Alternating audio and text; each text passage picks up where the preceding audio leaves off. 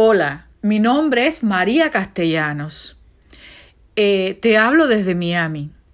Estoy dándote la bienvenida a este espacio. Durante este tiempo estaremos compartiendo. Muy dichosa de que formes parte del auditorio del Señor.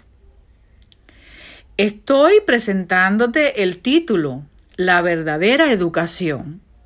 Es un título eh, muy, muy reconocido y en el cual nosotros hemos mirado alguna que otra vez.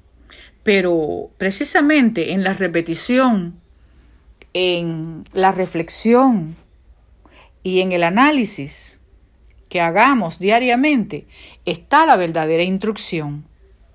Déjenme decirle que eh, soy maestra eh, licenciada en educación, de lo cual no me, no me sirve para enorgullecerme.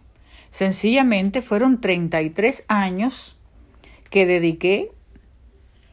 No puedo decir que fue en vano. No fue en vano, porque en esos 33 años eh, tuve el privilegio de trabajar con mentes infantiles un alto privilegio. Pero tampoco puedo decir que pude en, el breve lapso de tiempo en el cual yo podía eh, tratar con ellos, creo que yo no pude impartirles todo lo que podía haberle eh, impartido desde, desde, me refiero no solo a la instrucción, sino desde el punto de vista en sus facultades espirituales, mentales. No lo creo, ni mucho menos. Sí sé que eh, como coincidió que estaba siendo educada por el Señor yo misma a mitad de mi carrera ya, de mi, de mi jornada laboral, digamos, mi, mi vida laboral.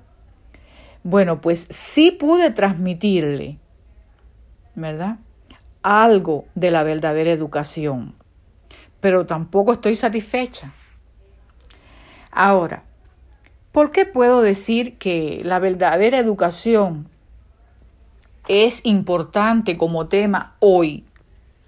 Está eh, dicho que en estos últimos tiempos nosotros tenemos que tratar temas que sean lecciones adecuadas al tiempo en que vivimos y eh, que nuestra instrucción sea de acuerdo con los mensajes que Dios envía. Pues bien, este es un mensaje divino. A la profeta de Dios, Helen G. de se le dieron mensajes relacionados con el régimen pro salud, con la, verdadera educación y muchísimos mensajes más. Por eso es que decido tocar este tema. Ahora, decía que la educación secular es incompleta.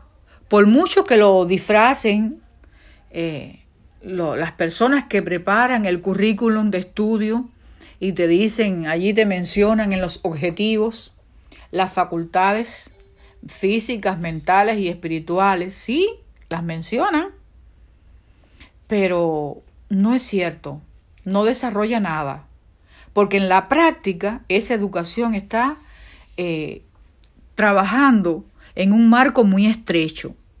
Sencillamente es eh, un, un, cúmulo de, de asignaturas que tú tienes que cumplir.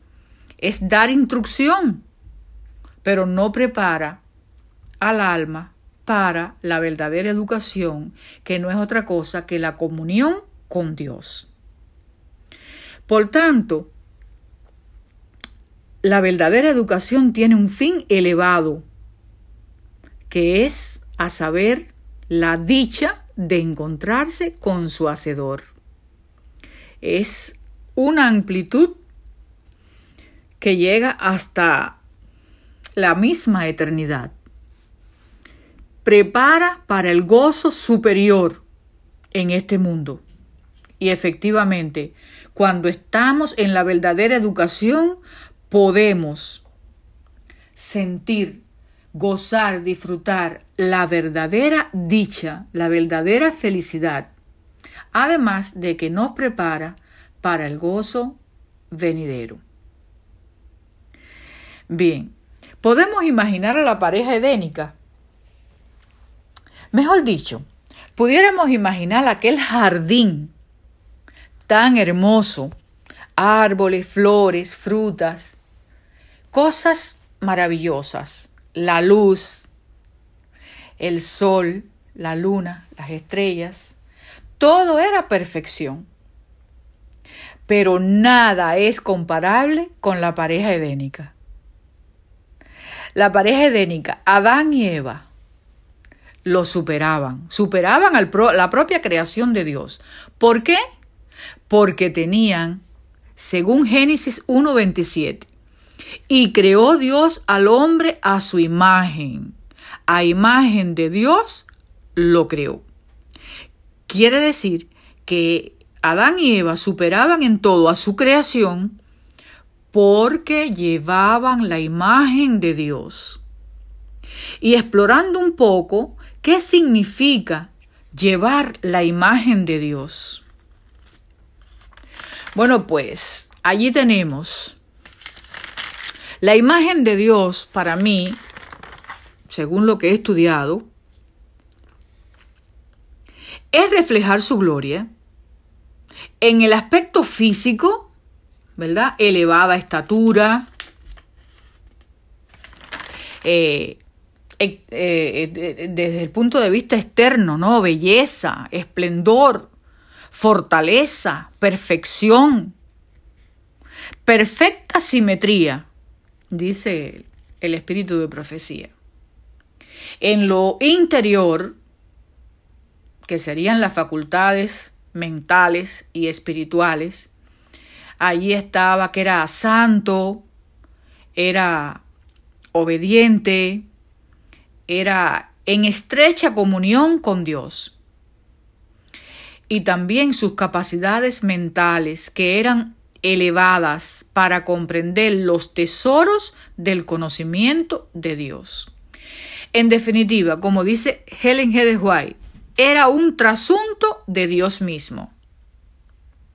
Ahora, todos sabemos que con el pecado esto se estropeó, se debilitó la semejanza divina en el ser humano. Educación, página 13. Entonces, la obra de la redención debía restaurar en el hombre la imagen de su Hacedor. Hacerlo volver a la perfección con que había sido creado. Promover el desarrollo del cuerpo, la mente y el alma. Esa es la obra de la verdadera educación. También. O sea que es realmente nuestra mente tiene que expandirse para que podamos entender el maravilloso plan que Dios tiene para hacer que el hombre vuelva a recuperar la imagen de su hacedor. Bien, entonces, dice, el que coopera con el propósito divino para impartir a los jóvenes un conocimiento de Dios y modelar el carácter en armonía con el suyo, hace una obra noble y elevada. Aquí tenemos un texto en el cual se nos llama a cooperar con el propósito divino. ¿De qué? De modelar el carácter en armonía con quién? Con Dios. Y es que eh, ahora como nunca antes, dice Mente, Carácter y Personalidad, tomo 1, página 53. Ahora como nunca antes necesitamos entender la ciencia de la verdadera educación. Si dejamos de entender esto, nunca tendremos un lugar en el reino de Dios. Es grande este pensamiento. Si dejamos de entender esto, nunca tendremos un lugar en el reino de Dios. Pues es necesario entonces que nosotros comprendamos la necesidad de recibir la verdadera educación. Ahora, la, verdadera educación se halla en qué? En la comunión estrecha con Dios. Como dice el capítulo 1, la educación. Dice, la comunión estrecha se, eh, en la comunión estrecha se halla la educación más elevada. Es el método propio que Dios tiene para lograr el desarrollo del ser humano. En esencia, amistad con Dios, relación con Dios. Quiera Dios que todos nosotros podamos darnos cuenta de la importancia de este tema y podamos cooperar con nuestro Dios en la verdadera educación. Es corto el tiempo que tenemos. Hace 150 años que la sierva del Señor recibió instrucciones acerca de este tema y así ella lo cumplió, lo reflejó en sus escritos. Ahora, pienso que no siempre eh, en la iglesia de Dios, en la iglesia nuestra, en la iglesia de Cristo, se ha estado colaborando con estas instrucciones. Se ha perdido mucho tiempo pero gracias a Dios que hay un pueblo que está llamando a, al pueblo de Dios a prepararse. O sea, es un llamado. Así como yo he entendido en los últimos años que debo recibir la verdadera educación, el Señor también está llamando a otros a la preparación. Es una necesidad entender la ciencia de la verdadera educación. Bien, ahora, el ingrediente fundamental para Dios transformarnos y darnos la verdadera educación es el amor. El amor que fue la base de la creación y que es la base de la redención. También es la base de la verdadera educación. Entonces, amar a Dios con todo tu corazón, con toda tu alma y con todas tus fuerzas, como dijo el mismo Jesús, ahí radica todo desarrollo para nosotros. Cuando decimos desarrollo es desarrollo elevado de todas las facultades, ha de ser restaurada la imagen de Dios día a día en mi ser. Como dice el texto de Deuteronomio 30:11, y no es difícil el mandamiento, ¿verdad? No está lejos, ni es demasiado difícil, sino cerca de ti. Porque en el gozo de la unidad, de la dependencia, de la experiencia, de la íntima relación con Dios, encontramos dicha. Es fácil. Mi yugo es fácil, como dijo el Señor, y ligera mi carga.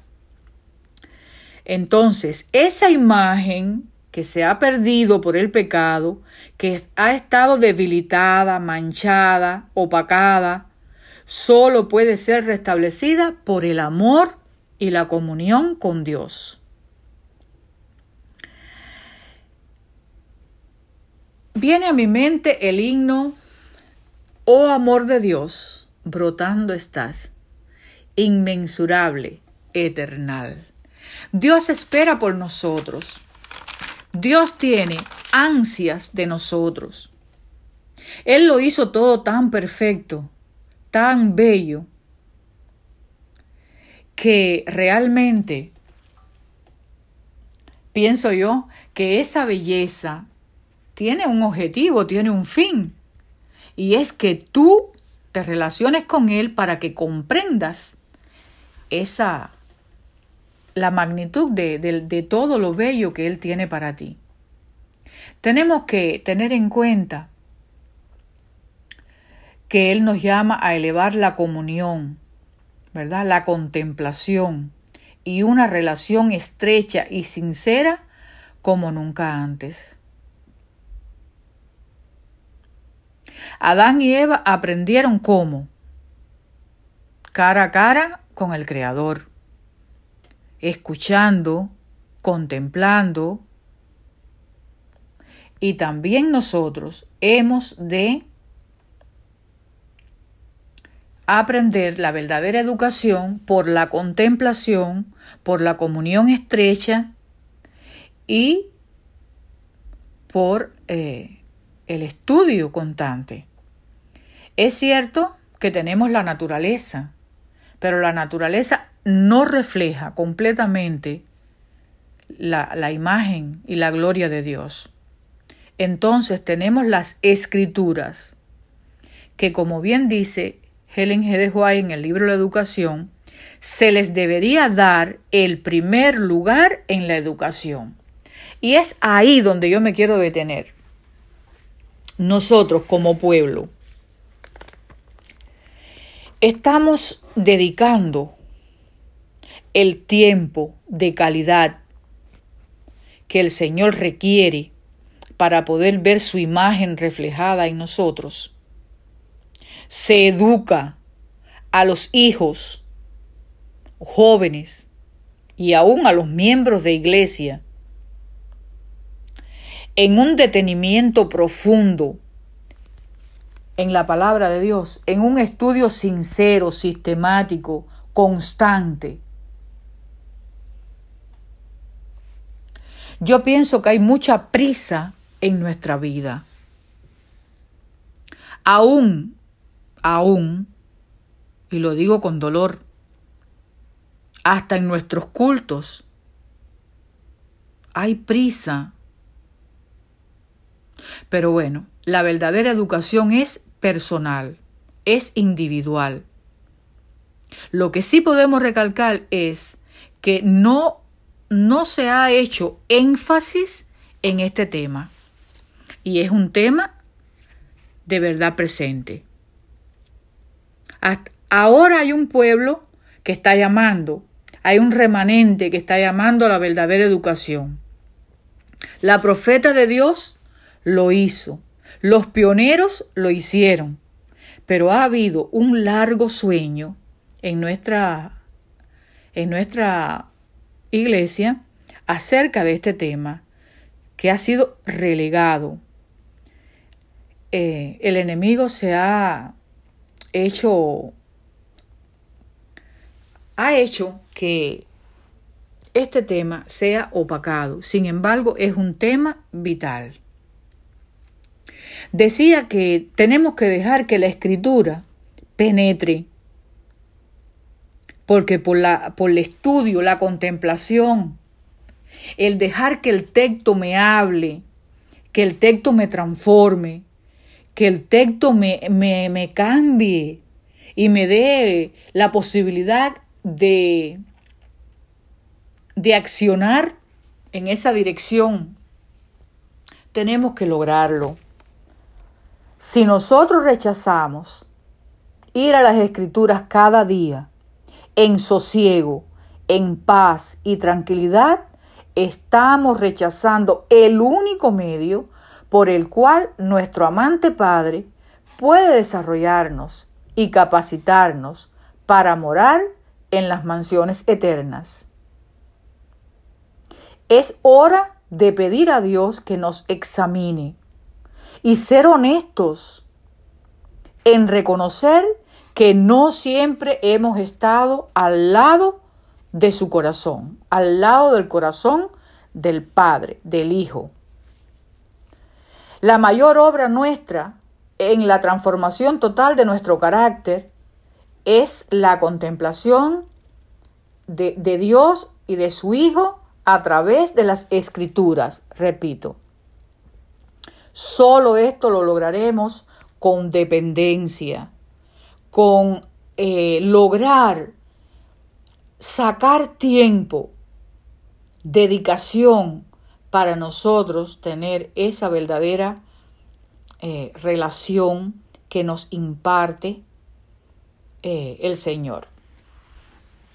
Este es un tema importante porque es de vida o muerte.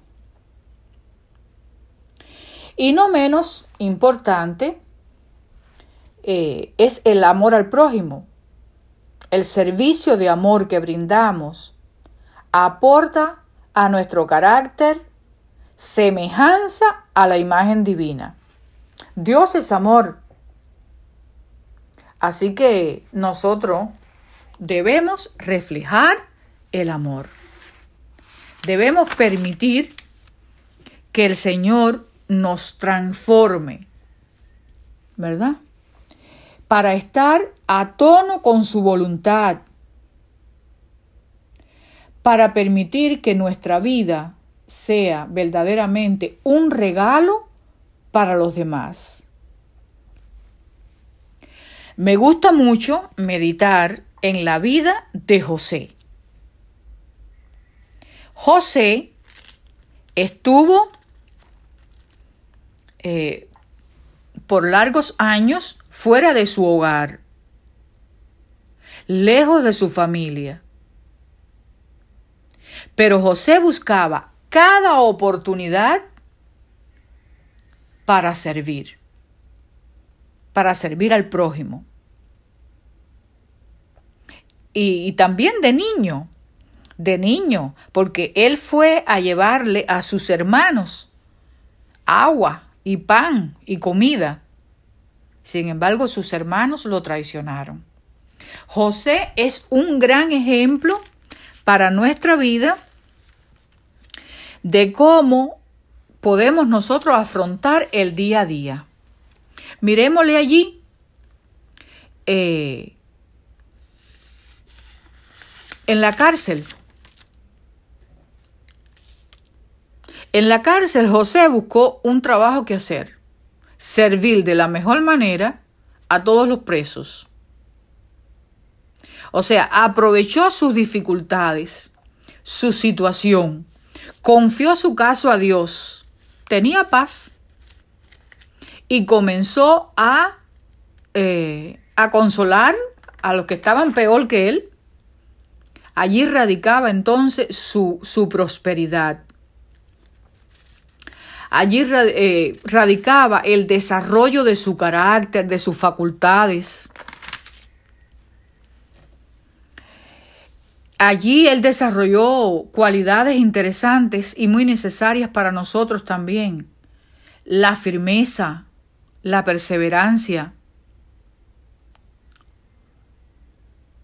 Estas cualidades necesitamos desarrollarlas.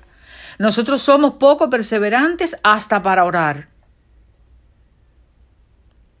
Y estas cualidades eh, desarrolladas en nuestro carácter son las que nos traen éxito y nos, nos hacen fuerte para el bien, fuerte para resistir el mal y para soportar la adversidad. Pero sobre todo, eh, el carácter de José fue eh, sazonado, fue gratamente adornado con qué? Con esa, eh, esa virtud que él tenía de ayudar, de servir y de compartir, aún en la escuela de la aflicción, con los más eh, tristes, los más desconsolados, los que estaban en apuros. Es algo a imitar.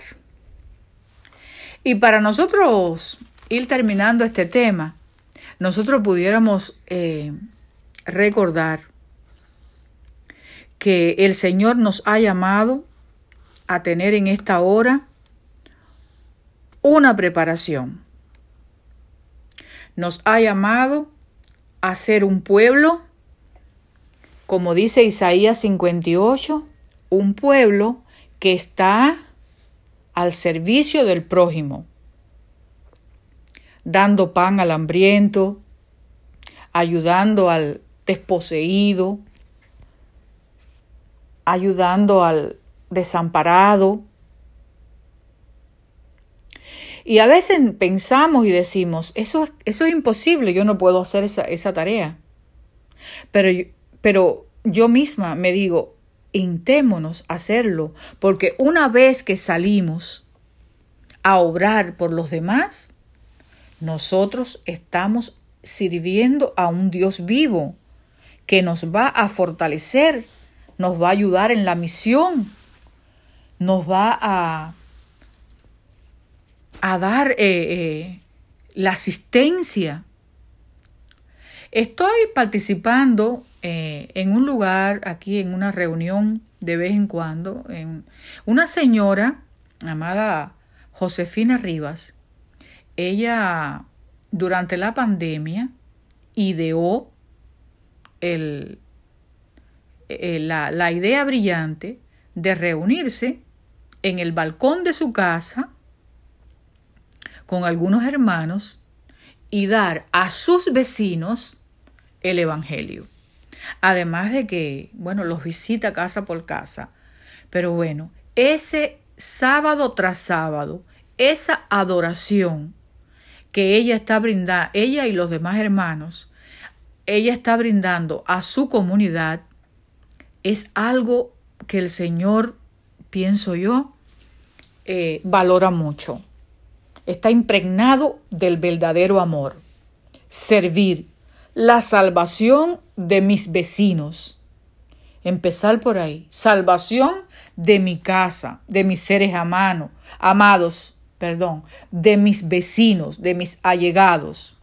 Y ahí en ese círculo encontramos la manera de desarrollar eh, el amor al prójimo, que en definitiva es parte de la verdadera educación.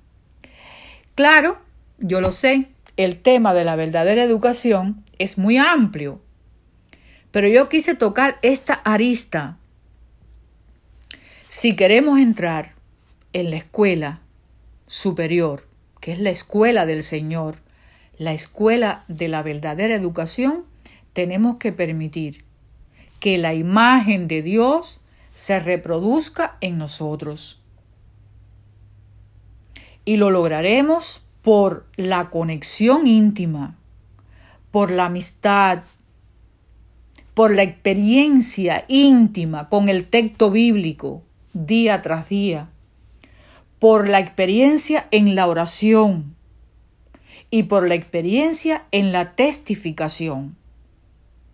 Es importante en esta hora, quedando tan poco tiempo para la venida del Señor, que nosotros nos preparemos eh, cabalmente, preguntándonos cuál es tu voluntad, Señor, para mi vida, y consagrarnos a ello con toda nuestra fuerza, como bien lo dice el texto, con toda nuestra nuestro corazón, nuestra alma, nuestra mente.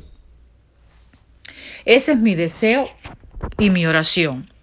Y que Dios nos ayude a estar listos para poder encontrarnos en las mansiones celestiales. Dios les bendiga.